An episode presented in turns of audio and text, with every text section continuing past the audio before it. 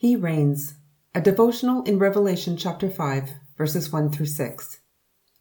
The heroic story of King Arthur has turned the man into a myth. The story goes that England was under the rule of a wicked king, one who didn't belong on the throne. The true King of England would be found one day because he would be able to pull the Excalibur sword from a stone and thus take his rightful place on the throne. Many men had tried before Arthur, but no one could remove the sword. Arthur, who had been exiled by his wicked uncle, finally gets his chance to try to pull Excalibur out of the stone and discovers that in his hand the sword slides out easily and he becomes the new king of England. In an even better story, and one that is not a myth, but reality, there isn't a sword, but a scroll. And just like with a sword, no one is found worthy enough to open the scroll, to look inside and see what it says.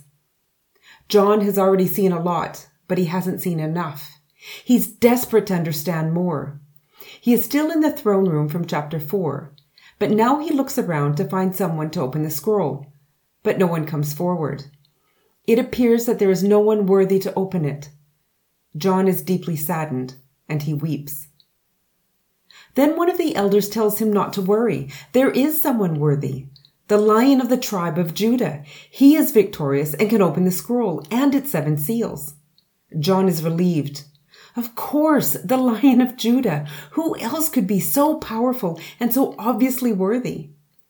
So John turns around to see this powerful, worthy lion, but before him stands a lamb, looking as if it had been slain. What he discovers is astonishing. In the throne room, looking at the throne, John realizes that it is not God on the throne. It is not God at center stage. It's the Lamb. The world is full of lions who are quite convinced that they are going to win by domination, power, and oppression. These lions think that their might and power make them worthy, that their fame and status is what counts.